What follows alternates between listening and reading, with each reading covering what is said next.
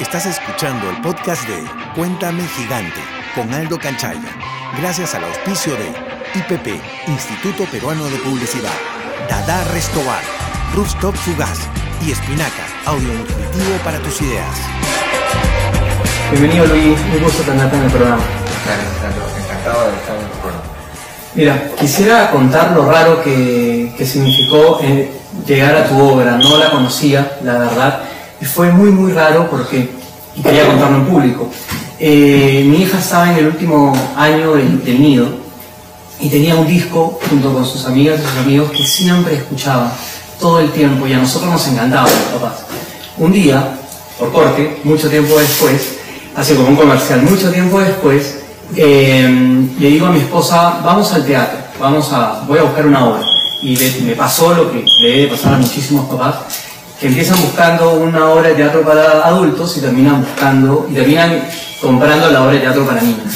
Entonces encontré los últimos tres sitios en el Teatro de la Pacífico, arriba, el último día de la función, eh, de la última función de temporada de una obra que simplemente digo ser infantil y dije, vamos a ir. Infantil, debería decir infantil slash unir generaciones, pero bueno. Fui a ver esta obra, estaba todo bien, eh, oscuro, y cuando comienza el- el- la obra, no era solo una obra, sino era un concierto. Un concierto donde estabas tú y donde apenas escuchamos eh, la primera tonada, fue como, wow, no, no volvimos a sentarnos, nos paramos, nos miramos entre los tres y disfrutamos realmente de, de- de la obra, concierto, fue espectacular. Era eh, Las pequeñas aventuras de Juanito y la bicicleta amarilla. Sí, Me pareció una locura, te quería felicitar públicamente por eso. muchas gracias. Y la primera pregunta pasa por ahí. ¿Cómo ah, se te ocurrió, cómo llegas a formar un grupo que no solo une generaciones, sino que contribuye al mundo? Eh, bueno, es una buena pregunta. Yo creo que como toda buena iniciativa eh, está conformada por muchas voluntades, ¿no? muchos talentos muchas, muchos corazones que se juntan para hacer algo. Eh, yo ya venía desde muy chico por mi experiencia familiar, eh, tenía una relación muy cercana a la música. ¿no? En, mi, casa había un grupo de, zarzuela, que es un, género lírico español todo muy random, todo muy raro, pero se cantaba, ¿no? Entonces se cantaba mucho en familia, incluso la compañía te- tenía pequeñas giras al interior, era, una vida muy, muy de teatro, ¿no? De estar en salas, de compartir, de, de cantar, y era un grupo que tenía una particularidad que era una zarzuela familiar, que había niños y adultos, entonces los hijos de tus tíos estaban ahí, entonces toda, toda la dinámica era, era, era de ese tipo. Después ya avanzando, haciendo otras cosas, eh, dentro de la universidad me, me- tengo que retirar de la universidad porque jalo matemáticas tres veces y en la católica está prohibido. Entonces, a la tercera te dicen, bueno, por favor vaya a pensar qué quiere hacer con su vida y ahí regresa, ¿no? El, el- el rector fue muy amable, me dijo, no te jalado nunca en otra cosa, entonces sale un ciclo y después regresas. Y hice eso, ¿no? Y en ese, en ese tiempo conocí el, el clown, de casualidad, como no sabía que había. También descubrí el clown hospitalario y un montón de otras cosas. Me metí a hacer velas, estudié inglés, francés, o sea, ampliar un poco la, el mundo, porque a veces es difícil para cuando, uno es joven, ¿no? está, en el cole- está en el nido, puedes hacer en el colegio, después estar en la universidad y ahora incluso en quinto media ya das un examen y de repente ya estás adentro, ¿no? Entonces ya tienes una carrera, tienes una proyección para los siguientes 20 años, pero todavía no sabes muy bien qué quieres hacer. Yo había dejado mucho la música de lado, pero a través del, del payaso me reconecté con esa capacidad que tiene la música de, generar bienestar, ¿no es cierto? De hacer que la gente se una, que la gente baile junta, cante junta. Y a través de esta gente del, del clown, junto con otro amigo, este Foncho, Alfonso Santisteban, para hacer este, una banda. Y yo conocí a, otro amigo que era guitarrista, este, Jorge Miranda, que es mi socio, compañero creativo en muchas de estas experiencias. Y armamos este primer proyecto que era Colectivo Circobando, ¿no? que venía con la idea de la filosofía del clown. Y la filosofía del clown parte de la idea de la horizontalidad, donde todos estamos en un mismo espacio, no es que el- el payaso tenga más estatus, sino todo lo contrario, el, payaso que está parado en el escenario tiene menos estatus que el, que el está abajo. Entonces yo soy tan sonso, soy tan ridículo, que te permita a ti bajar las defensas y decir, ese sonso no me va a hacer nada, entonces me puedo reír de él y me puedo reír de mí también. Y con esa filosofía la banda se empezó a, a formar con gente de diferentes generaciones, hombres, mujeres, con diferentes ideas, diferentes impulsos, ¿no? necesidades y durante este proceso de ir trabajando con colectivos empezamos haciendo musicalización de, en vivo, improvisaciones de, música para circo. Entonces teníamos el payaso, teníamos el circo y de manera casi simultánea em, empezamos a trabajar haciendo música para teatro. Con una, una primera obra que se llamó Canta la cloaca, que fue un desastre la obra. Nos fue mal con la obra, mal. En Monte Carlo tan mal no fue que terminó la temporada y demolieron el teatro. Pésima la obra. Este, por una serie de problemas que había, no es que la obra fuera mala en sí misma, sino era, había problemas. Y en esa obra hicimos muchas composiciones musicales muy interesantes, que era la primera vez que hacíamos algo así como para teatro, pero empezamos a coger el gusto a, a la posibilidad que te da el teatro de jugar con diferentes géneros, diferentes atmósferas, de interactuar más con la gente. Y era una idea que también teníamos en la banda, ¿no? que sea una fiesta, que sea una celebración. Entonces esta idea de celebración y de fiesta, y la fiesta en definición es un espacio democrático. En la fiesta todo el mundo puede, puede celebrar, hay espacio para todo. A raíz de esto empezamos a hacer más obras, más obras, más obras, y llegó un momento en el que dijimos, hagamos nuestro propio proyecto, ¿no?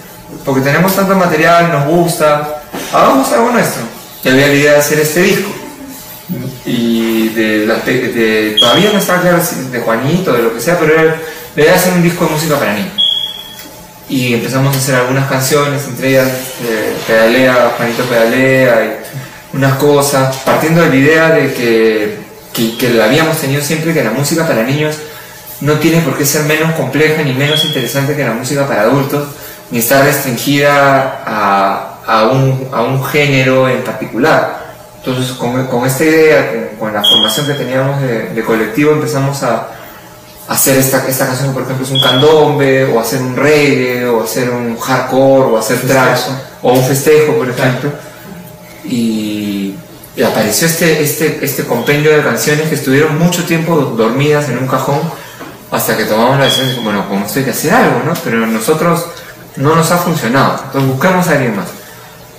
Y en esta búsqueda aparece Fabiola Castro, que es con la que ahora tenemos la, la gestora, la bicicleta amarilla, que es con la que hacemos las, las obras estas, que como tú sabes no es solo hacer la obra, solo hacer el disco, sino generar este espacio, generar este universo donde las personas se puedan encontrar, los papás con los hijos, los tíos y todo jugar bajo esta visión de horizontalidad, ¿no? Volver a, conectarte con tu niño, volver a conectarte con, con otra cosa del payaso que no tenerle miedo al ridículo y no tenerle miedo al fracaso, ¿no? No apuntar siempre a lo seguro, sino pensar y sentir un poco más como un niño de, de explorar, de buscar, de, de, decir, eso me gusta, yo lo quiero hacer, yo también lo voy a hacer. No lo parodio, lo, copio, lo quiero hacer tal cual porque me parece increíble. Veo una bailarina de ballet, wow, yo también quiero bailar como la bailarina de ballet. Y en ese, en ese proceso de intentar y de fracasar y divertirnos, se genera el humor, se genera la empatía y sobre todo se encuentra la vulnerabilidad. Y a través de, de esta vulnerabilidad nos podemos encontrar verdaderamente con los niños que no tienen todas estas máscaras y estas posturas que hemos ido aprendiendo porque, porque la, la, ciudad da miedo, la gente da miedo, todo el mundo te dice que no puede fracasar, todo el mundo te dice que lo tienes que hacer perfecto, que no puedes ser tonto, entonces nos van poniendo un montón de trabas, tú no sabes cantar, tú no tienes ritmo, eres pésimo para los deportes, entonces nos vamos poniendo una mochila que nos aleja de la posibilidad de divertirnos. Entonces lo que tratamos un poco con este encuentro que se dio con, con Fabiola, que dijo, ¿por qué no hacemos un cuento? Para acompañar tu buena idea, ¿no? Hagamos el cuento. Entonces escogí algunas de las canciones que habíamos compuesto y a manera de la experiencia que yo tenía era, yo soy escritor de canciones y, este, y armo conciertos. Entonces voy a armar esta, estas canciones como si fueran un, un set list, planteando una, evolución em, emocional de, de, proceso, ¿no? La apertura del concierto, tengo que enganchar a las personas, tienen que saber que es un espacio para jugar y vamos avanzando un poco más los límites hasta llegar a cosas como sacarse los mocos, por ejemplo, y, y para llegar a lo que más nos importa, que es decirle a la gente que es fundamental que se tengan cariño y es fundamental que se lo demuestren y que se abracen y que se besen y, y que estén juntos porque hay pocas cosas tan importantes como esas. Y así, así seguimos haciendo hasta ahora. Súper bien pensado porque todo tiene una estructura, pero... Sí, tiene que haber un proceso. Lógica distinta a lo que solemos ver en, en, una obra o para niños o en un libro para niños. Es, es, es, raro y claro, viene de, digamos, de una, de una búsqueda de, de encontrar algo que va por otro camino. En el grupo está José San Miguel, un gran amigo mío de hace muchísimos años de la publicidad. ¿Quiénes otras, eh, ¿Quiénes otras personas conforman? Bueno, está José San Miguel, que es un, un, ser de luz, como dicen, un tipo maravilloso, buenísima persona, humilde. Tú sabes, perdón, que paré una reunión eh, hace dos años, acababa de ver la obra, la primera, eh, y estaba en una reunión con un cliente y todo en una agencia, en la agencia anterior en la que estuve estamos con clientes, todo, era como todo muy importante. Y viene él, acaba de ver la hora, habré ido un domingo de repente, domingo a las 4 que era la última función y mi reunión era lunes. Viene, lo veo y claro, lo reconocí en el, en el grupo, pero sabía que iba a ir a esa reunión. Paré la reunión para felicitar. Qué lindo. Esta persona está contribuyendo al mundo de una manera distinta a la que ustedes puedan imaginar, no solo a través del trabajo que está haciendo aquí, que, que es espectacular, con lo que estábamos presentando, que al final salió, sino con, con buscar algo diferente. Y conté el, el, el, proyecto, conté desde mi visión lo que significaba la, la, obra que yo había visto y el concierto, y todos se quedaron como, ¿dónde está? O sea, digo, no, acaba de terminar, yo no conocía y cuando vuelva les voy a pasar la voz. Eh, ¿Quiénes más conforman el grupo? El, el, grupo está conformado por bueno, José San Miguel, el abuelo Miranda, Jorge Miranda, y digamos que eso es el, núcleo junto con Rodrigo Salles, que, todos somos compañeros también en la banda en la banda para adultos, porque la verdad hacemos exactamente lo mismo, es el mismo discurso, la misma filosofía, con la conciencia de que, de que el código pues, varía un poco, ¿no? que es una sensibilidad un poquito diferente. Y, este, y por lo general somos este cuarteto, pero también este, lo integran en ocasiones este, Adrián Vela, que nos acompaña en el bajo, Fernando Cáter también a veces asume el rol de la batería y cuando están los dos, Fernando y, y Cáter y Cajas, ellos hacen batería y percusión, ¿no? Pasamos de ser, solemos ser o cuatro o cinco personas en el escenario. los discos sí ya tienen una complejidad instrumental más grande, ¿no? A la, cual se la debemos este, en gran medida a los arreglos de, que, hacemos con Jorge, pero también a la, al, al profesionalismo que tiene José y el perfeccionismo que le pone en hacer una producción musical de nivel, ¿no? O sea, dijimos, vamos a hacer un disco de verdad, ¿no? Vamos a hacer un disco, como a veces se maldice, un disco para niños, ¿no? No, vamos a hacer un disco que le guste a los papás y que le guste a los hijos, porque si al papá no le interesa, al niño tampoco le va a interesar. El papá, el, hijo ve al papá como el referente de todos. Es la primera lectura, este, digamos, formal que tiene del mundo, aparte de sus experiencias, su exploración su referencia directa son sus papás. Entonces tú tienes al papá aburrido, sentado, dice esto me parece una tontería, no me llama la atención, automáticamente el hijo va a sentir lo mismo. Claro, lo que pasa es que el papá es el héroe, ¿no? Es el, papá es el héroe y la mamá es la heroína es la medida, absoluta en, los niños. Claro. Pedalea, Juanito Pedalea es la canción para mí máxima por excelencia, me encanta y la escucho de vez en cuando para levantarme el, el ánimo. Eh, porque ya es una canción que trasciende edades, ¿no? no solamente es para niños, sino si escuchas la letra es una locura. Al final yo creo que, que habla de, de, de, salir adelante pese a todo, de buscar cosas y experiencias. Te invito a escucharla y luego la... la ah, sí, encantado. Oh, chévere. Una mañana, como cualquiera, cogió Juanito la carretera Montando en su bicicleta amarilla, va resonando la campanilla. Con rumbo incierto, pero contento, va pedaleando por el desierto. Cruza montañas, ríos, pueblitos, todos saludan al buen Juanito.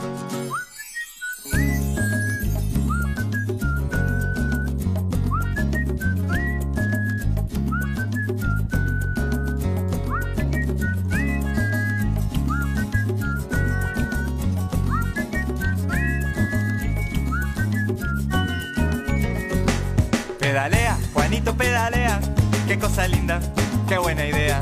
Pedalea, Juanito pedalea, qué cosa linda, qué buena idea. Pedalea, Juanito pedalea, cosa linda, qué buena idea. Pedalea, Juanito pedalea, qué cosa linda, qué buena idea. Muy sonriente, sigue en su ruta, aunque sea larga, él la disfruta. Suma países y continentes de gente buena, inteligente. колен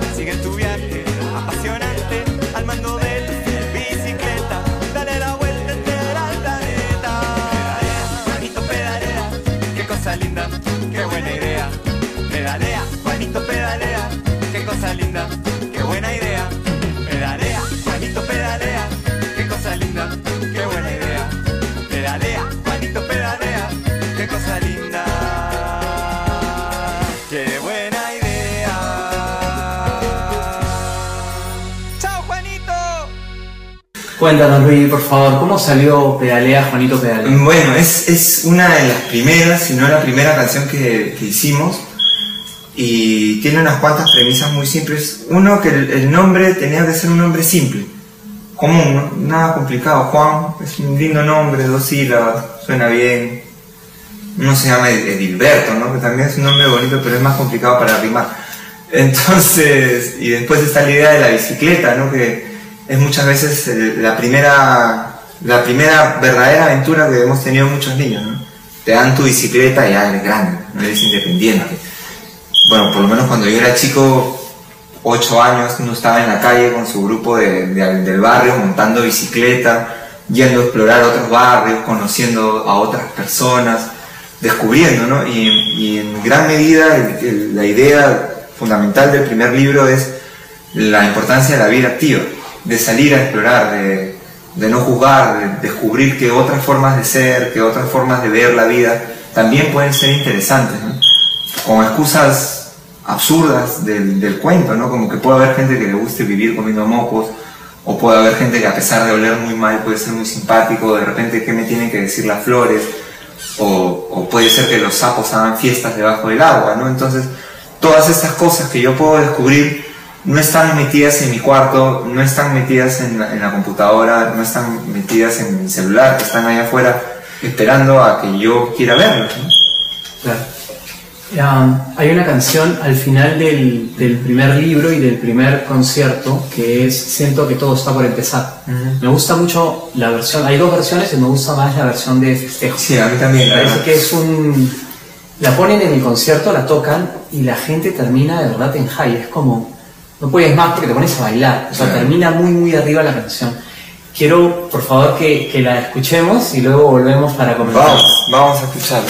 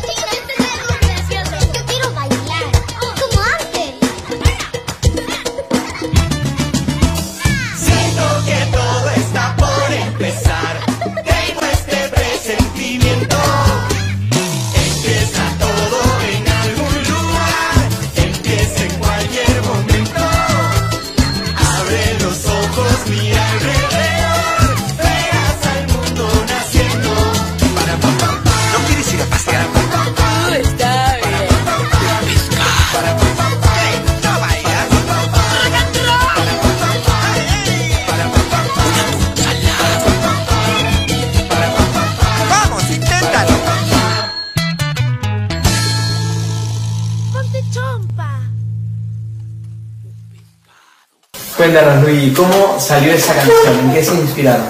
Bueno, la, la idea del, del cuento también tiene ot- otro de los, de de los conceptos que manejamos, es la circularidad de, de la vida. ¿no? Como la, la música es circular, la vida es circular, las ruedas de la bicicleta van dando vueltas, el, mu- el día acaba, el día vuelve a empezar, los afectos empiezan, terminan. ¿no? Entonces, planteamos cerrar esta historia abriendo una puerta, una puerta más, ¿no? Y, y planteando una idea simple de que el, el final de algo no es nada más que el inicio de, de otro capítulo, de otra experiencia, de otra oportunidad. Y nos gusta cerrar con esa canción porque lo más importante que aprende Juanito en esta primera aventura es que siempre hay una oportunidad para empezar de nuevo. Para, Como, como la vida. es como la vida, pues, que a veces son cosas aparentemente evidentes, pero de, de lo evidentes que son las terminamos obviando. Es como eso que, que dices que no, ves el árbol por ver el bosque, una cosa así. Por ahí va la, idea y, y nos gusta cerrar con esta canción porque invitamos a las, a las familias a bailar. Yo creo que este es un proyecto más que para niños, es un proyecto familiar, netamente familiar. Porque siempre se habla de, desde lugares muy, de, de mucho, de mucho poder, entre comillas, o de mucha autoridad, acerca de la importancia de la familia, y la gente está más preocupada en ver cómo está constituida la familia, qué piensa, qué y nadie está preocupado en pensar que la familia es cualquier espacio donde puedas encontrar amor y contención. La gente está alterada por de, qué color es el pelo de los papás, en vez de estar preocupada si estos papás están pasando tiempo con sus hijos. Y qué mejor excusa que leer un, cuento con tu hijo que cantar una canción. Compartir una canción es, yo creo que es una de las cosas más bonitas que se pueden tener en familia. Sí, de acuerdo. Tú sabes que hace. Mi vida cambió definitivamente. ¿Tú eres papá? No, no, no. No, he tenido tiempo. Estoy imagínate- encargando de los hijos de. Imagínate cuando lo seas. Va a ser una locura. Porque definitivamente con todo el, el background que tienes cuando seas papá vas a ser un gran papá, definitivamente. No, no sé, eso es, eso es relativo. porque Yo siempre pienso que hay que separar el agradezco de la gentileza, pero la- las ideas de la práctica, ¿no? La paternidad siempre es una sorpresa. Es una sorpresa, pero ya tienes, digamos, una muy buena base. Trabajo en un, en un nido, ¿no? Trabajo- Imagínate. Sí. Yo cuando, cuando me convertí en papá o cuando todo, todo llegó de, de- de improviso, ¿no? Nos, nos- sabíamos que ya estábamos embarazados y me incluyo así en el, Sí, en el claro, proceso. Y con mi esposa dijimos, pero de la nada, fue como, no sé si ella fue o yo, pero dijimos, uno de los dos, ok, tenemos, nos enteramos como a los tres meses y medio, cuando cuatro, tenemos hasta los nueve para ser mejores personas, porque si vamos a ser mejores personas, vamos a ser mejores esposos y vamos a ser mejores papás. Claro. Fue una locura. Al poco tiempo, porque nos concentramos realmente, llegó a nuestra vida, porque no la conocíamos, el yoga y la meditación, y lo hacemos hace como seis años aprox, y encontramos, hemos seguido cursos y todo. O sea, fue como, como, como, eh, como volver a, a esto. Y tiene mucha lógica porque definitivamente eh, yo creo que lo, que tú haces tiene que ver con, con, esto, ¿no? con, hacer un mejor, un mejor mundo. Eh, hay una canción que me encanta, que me fascina y que la, la cantas en el concierto y es divertida porque tiene que ver con... eh, me acuerdo que estaba todo bien hasta que tú dices, ok, todos, se apagan las luces. Claro, el momento romántico. El momento romántico, se apagan las luces y se levanten el dedo, todos. Entonces tu papá también, entonces fue un tablet. Levanten el dedo y ahora mírense el dedo, eh, métanselo a la, a la nariz, luego saquen el dedo, entonces todos se quedan así porque no. Miren, es que más escarnen, sáquense el dedo y luego cómanse el moco. Les propongo eso, sí. Y todos se quedaron como, como alucinados porque realmente eh, te quiebra. Quiebra a los papás, quiebra a las mamás y los niños se divierten y al final tienes que hacerlo porque estás ahí. Y une, y une generaciones y quería eh, que vayamos a, a escuchar la canción para luego volver a comentarla. Vamos.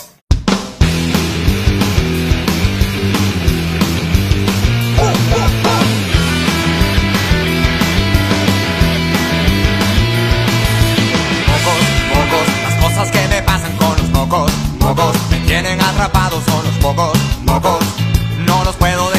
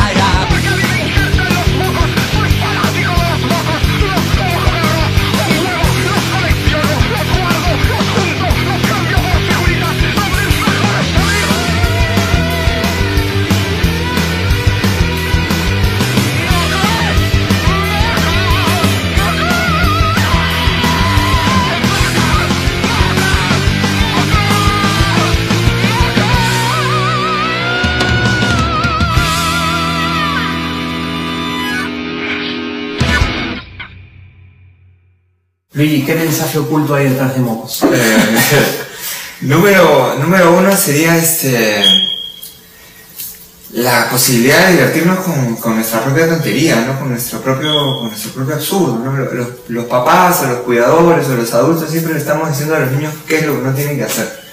Entonces se van perdiendo los espacios para jugar juntos. A veces nos convertimos como en policías de, de los niños en vez de, de tratar de desarrollar una amistad. Con esto no estoy diciendo que los límites no sean importantes, los límites son fundamentales. Un niño con límites claros es un niño que es, más feliz, se siente más seguro.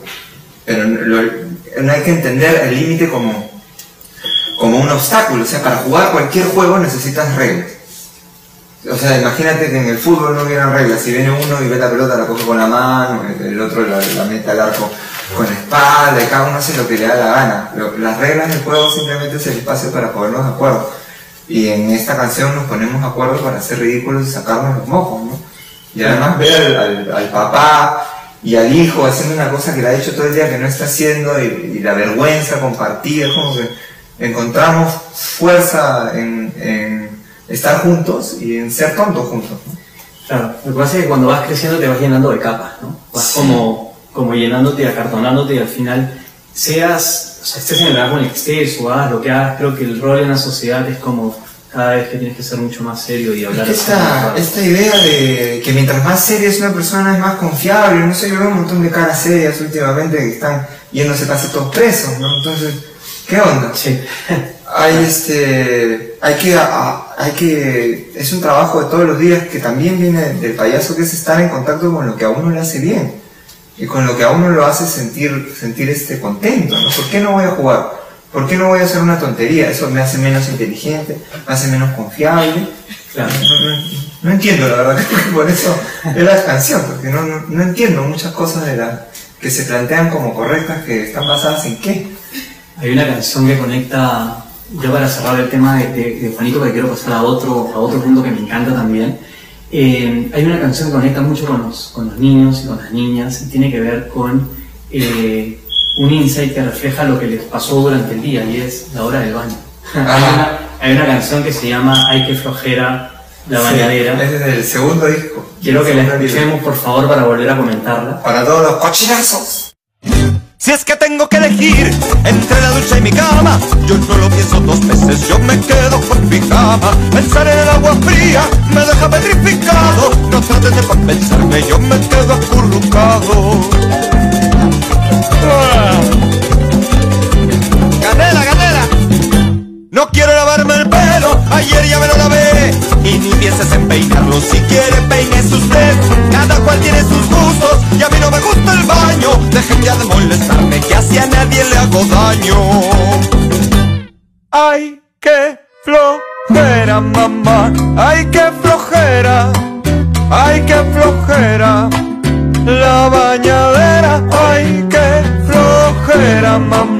Ay qué flojera, ay qué flojera, me da el champú.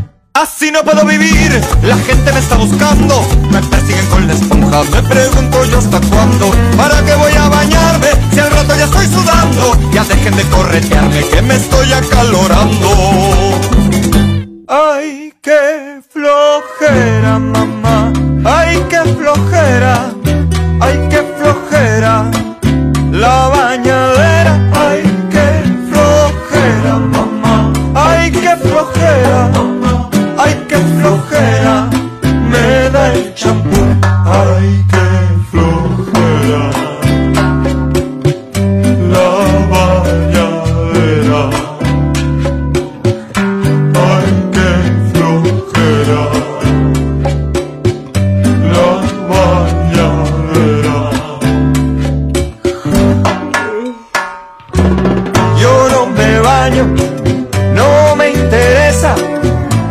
La ducha me da tristeza Nada de esponjas ni de jabón Yo no me baño es la cuestión.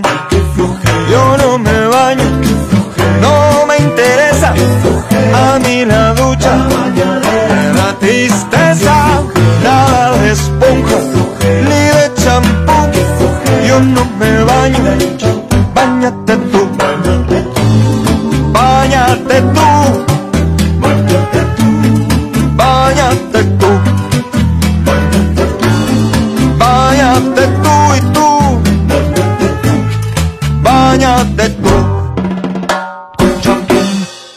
Cuéntanos Luis, ¿cómo va eh, Hay que flojera la bañadera? ¿Cómo se les ocurrió? Este, esa canción es una canción de un periodo anterior a la, a la, al- al- a los Juanitos, cuando hacíamos música para teatro, pero de obras que ya no, ya no se hacen. Entonces son canciones muy entrañables que se quedaron dando vueltas por ahí.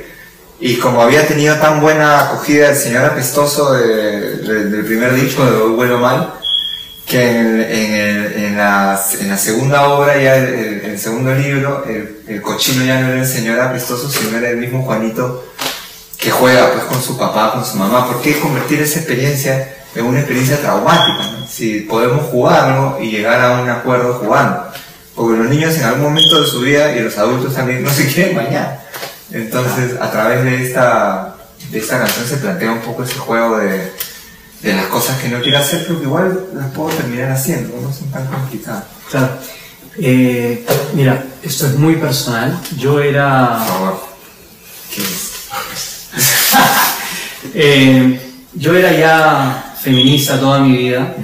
en el buen sentido de la palabra como un tema de igualdad, pero al nacer mi hija me hice absolutamente feminista en el buen sentido de la palabra y en un tema de igualdad. Eh, una vez mi, mi- mi hija me pregunta, eh, papá, papu, me dice papu, eh, más viva ya me, me compra, ya desde que rendió no me dice papá, me dice papu.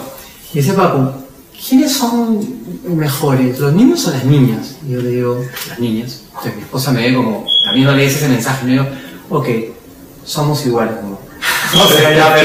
siempre tratando de, de entrar por ahí porque me propuse algo eh, al saber que iban a hacer, que ella iban a hacer, y era cambiar el mundo. O sea, soy tan idealista que quiero cambiar el mundo. Eh, soy tan idealista que todo está enfocado a lograr un, un mundo mucho más igual.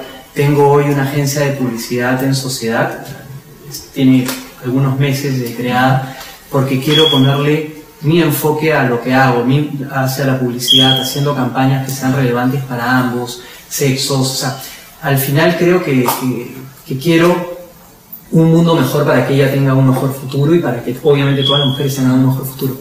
Dentro de eso me encontré con, una, con un libro que me encantó, lo hiciste tú, y, y realmente me sorprendió cuando leí tu nombre y fue, "Vaya, qué, qué interesante. Ay, los, los dos anteriores también los escribió. También, también. No, no, no, pero en este caso, el de la pequeña niña. No, no, no, es la pequeña niña, no, Ah, nosotros también lo sabías. Pero fue acá como, wow, porque ya no era Juanito, sino te ibas por otro lado. Sí, Cuéntanos sobre la pequeña niña, por favor. Porque después Eh, se hizo incluso una obra de teatro. Sí, eh, que te- termina en, en breve. Eh, bueno, la pequeña niña. La pequeña niña es, un, es un reto personal de, de hacer algo que también me, me despertaba mucho, mucho amor, mucho interés. Y, y también salir un poco de, de la zona segura en la que se había convertido Juanito, ¿no? Es cierto, o sea, si vuelvo a ser otro Juanito ahora, probablemente apunta a lo, apunta a lo mismo, empieza a encontrar sistemas o, o fórmulas que no quisiera caer en eso. Y además porque yo siempre he tenido una, una relación muy, muy importante con, con las mujeres, ¿no? Incluso en mi, en mi trabajo, en mi trabajo actual, en la obra de la pequeña niña, son todas mujeres y yo. O sea, la directora de movimiento, la directora de arte, la dramaturga, Vanessa Vizcarra, Lucía Meléndez, Bea Chun, que es la ilustradora también del libro, Fabiola Castro, que es la gestora y la productora, entonces las otras tres actrices, entonces es, siempre es muy, es muy interesante y es muy valioso aprender a, observar la vida desde otra perspectiva. Y yo creo que las mujeres la han estado pasando y la siguen pasando bastante mal por ideas absurdas impuestas por Dios sabe qué, y una de esas ideas es que la valentía no es un valor que deba estar presente en las mujeres. Entonces, este, surge como un poema, que es un poema, unos cuantos versos, de la pequeña niña no le teme a nada. Con eso empezamos. Ni al, ni al desierto, ni al, no, no me lo acuerdo, pero no le teme a, a- a las cosas a niveles absurdos, pues no, no, le, no le asusta absolutamente nada, ni las arañas gigantes, ni la soledad, ni, ni crecer, nada. Pero surge este texto con la intención de poder generar a través del juego de, este personaje absurdo de qué cosa es el valor, por qué una niña no puede ser valiente. Y después estudiando para, para la obra, para tener una información un poco más sólida, salen datos como que los papás le dicen a sus hijas cinco o diez veces que tengan cuidado más de lo que le dicen a sus hijos hombres. O por ejemplo había el, el testimonio de una mujer bombera que decía, a mí me preguntan si no me da miedo entrar al incendio y a mis compañeros hombres no les preguntan. Entonces, ¿por qué esa, esa, esa falsa concepción de que, de que la mujer es desvalida y, no debe arriesgarse, o no debe ensuciarse, o, o las mujeres no son desordenadas, y esta mochila de perfección que también se les pone a los hombres, pero a las mujeres se les pone mucho más. Entonces, mi, mi mamá es médico y es este, primera promoción con el examen de la Cayetana.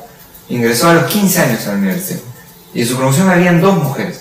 Y yo he visto a mi mamá tener que luchar toda la vida contra el sistema para poder tener el lugar que le corresponde en su trabajo. Asumir una jefatura durante años sin ser nombrada. Y después, ser, y después ver que compañeros hombres tratan de, de- de sabotear este, este, este proceso solo porque es mujer. Entonces, es un absurdo, es, es un absurdo. Y cuando tú dices que el, el feminismo, desde el buen sentido, yo no creo que haya un mal sentido en el feminismo.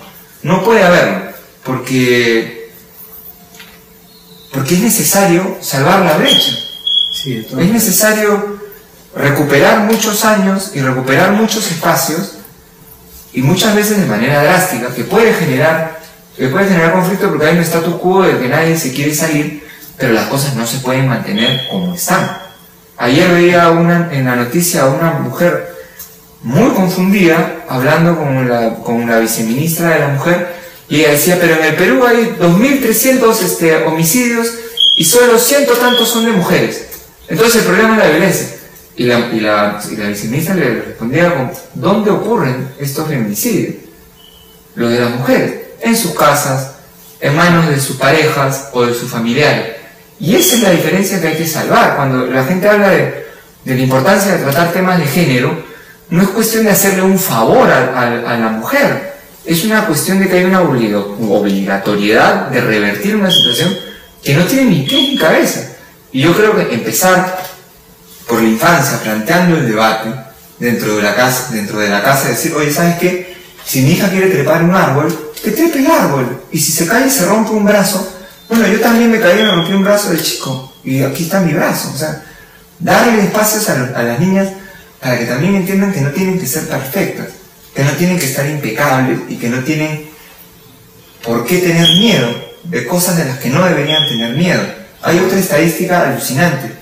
A la hora de, asumir un trabajo o de postular para un trabajo, un hombre, si siente que tiene el 60% de los requisitos, va a la entrevista de trabajo.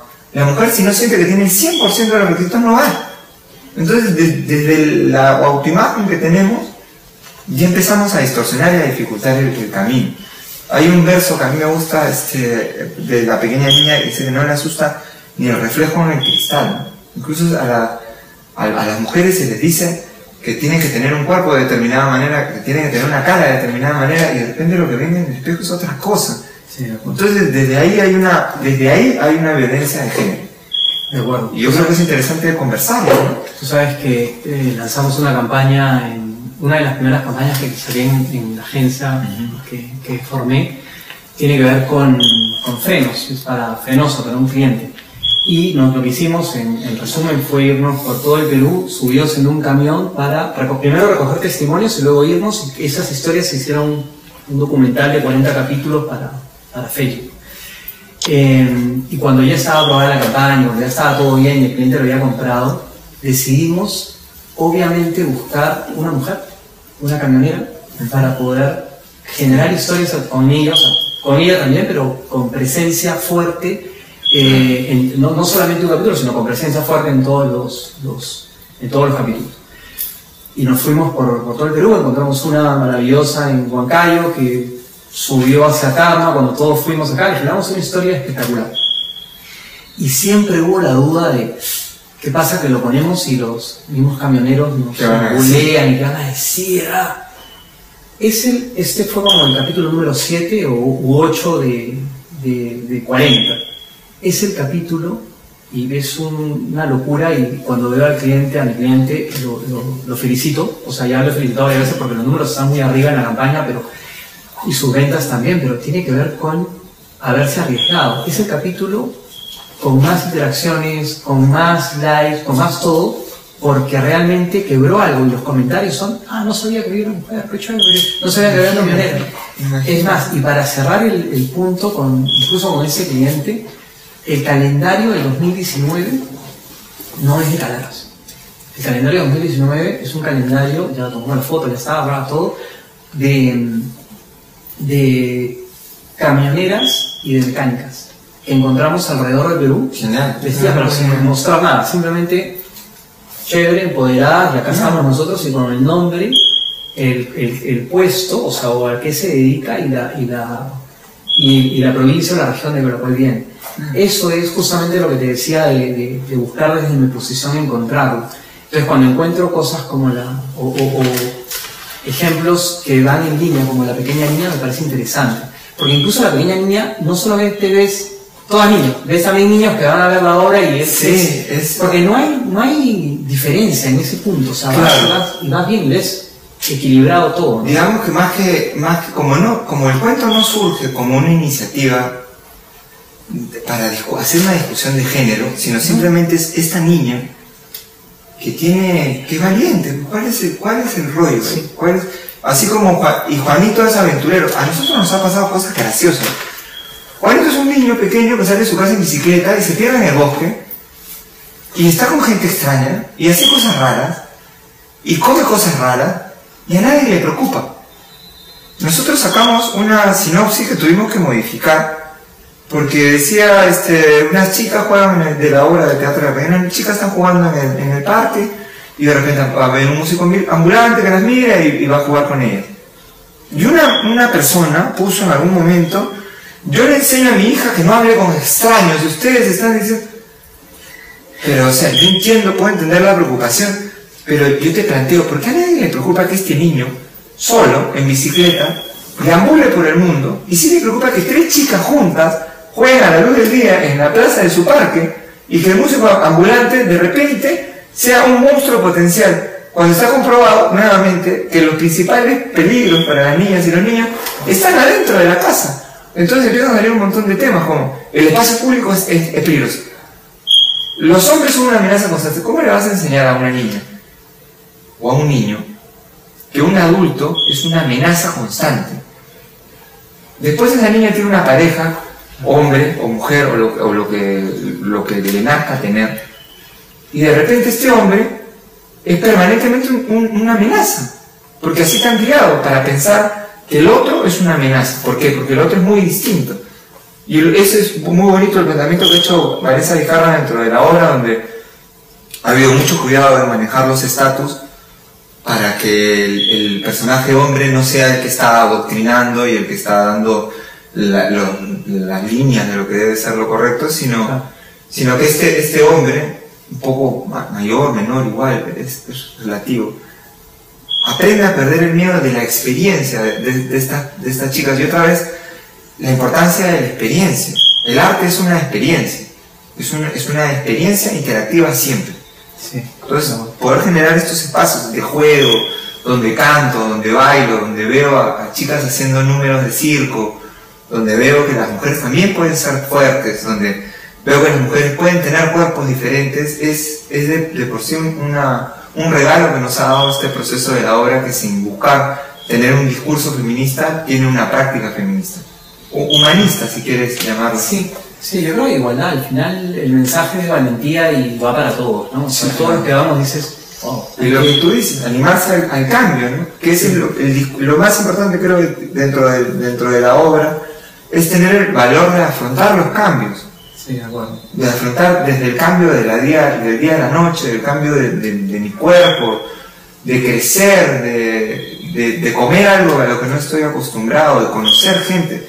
Tenemos que dejar de tener miedo, tenemos que dejar de tener miedo los unos de los otros. Porque si seguimos teniendo miedo, vamos a seguir siendo el país con mayor índice de desconfianza, bastante justificado muchas veces, pero tenemos que dejar de tenernos miedo. Las personas en su mayoría son buenas. Si las personas en su mayoría fueran malas, con los 20.000 policías que tenemos no nos alcanza. Claro. ¿Qué sigue Luis, en, el- en el futuro? Eh, bueno, ahora este año he incursionado en lo que es teatro para bebés, con una obra muy bonita que se llama El viaje de Mora, que hicimos con Liz Sumar en el Teatro de la Plaza, con Mónica Ross, que narra, es interesante porque es como que este año me ha tocado hacer dos obras de, de- niñas, ¿no? Esta de la pequeña niña y El viaje de Mora, que es más o menos la primera experiencia intrauterina de un, de un be- bebé este, en formación que ha sido una, una cosa muy bonita, ¿no? De descubrir esto. Y otra vez la relación papá-hija, ¿no?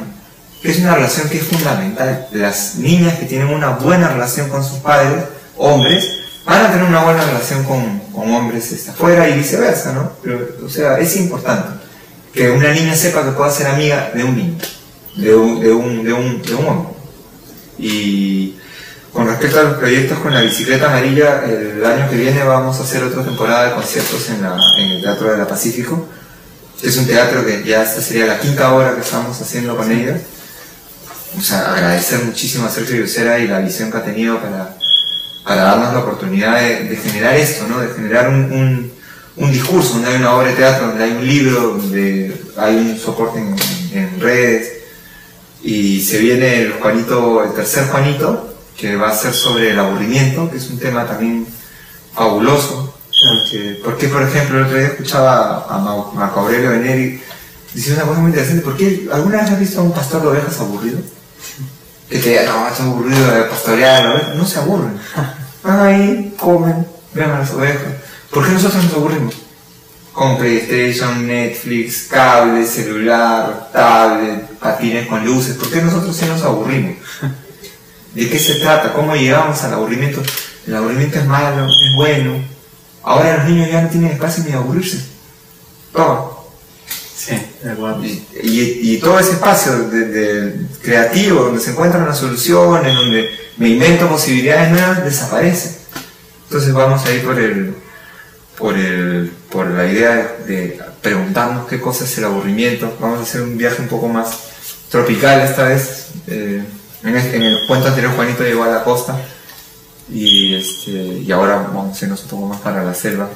Es un espacio al que le tengo muchísimo cariño porque yo he trabajado durante 15 años en un proyecto que es el Festival de Belén, de la mano de Bola Roja y de, de High Institute, que es el Instituto de Pachá. Y me hace acordar lo que tú dices de las posibilidades de cambiar el mundo y cómo hay gente que está haciendo cosas para cambiar el mundo. En este caso es este señor eh, médico payaso que tiene la idea de que el amor es una forma de hacer política y de que el amor es la única manera de cambiar el mundo. Y de la pequeña niña también está en está por venir uno que se llama La pequeña niña espera y otro que se llama La pequeña niña sueña y que habla acerca de, la, de la fantasía. ¿no? Hice un, una prácticamente el, método Delphi, ¿no? encuesta, encuesta por internet a, a muchas amigas preguntándoles qué cosas sueñan ¿no? y te dan unas respuestas maravillosas, ¿no? te dan desde cosas muy profundas y muy íntimas como la felicidad, la realización, hasta las papas fritas y la chicha morada, ¿no? Entonces, hay, es importante hablar de nuestros sueños, ¿no? Creo. Qué chévere, Luis. Ha sido un gustazo tenerte en el programa. Que te vaya muy bien en todo lo que hagas. Te lo mereces. Muchas gracias. De verdad, eh, qué honor, no te conocía, qué bueno haberte conocido, la verdad. Y estaré en primera fila en todo lo que pongas. Por favor, te nos quedan funciones todavía. Si quieren ir al, al viaje de Mora, también estamos Sí, ahí en, sí. en la No, plaza no. y en la, en la Pacífico haciendo teatro familiar. Perfecto, estés muy bien. Gracias. Muchas gracias, muy bien. lindo, ¿eh? Gracias. Bueno, eso fue todo, nos vamos. Eh, un gusto, Luis, de verdad. Eh,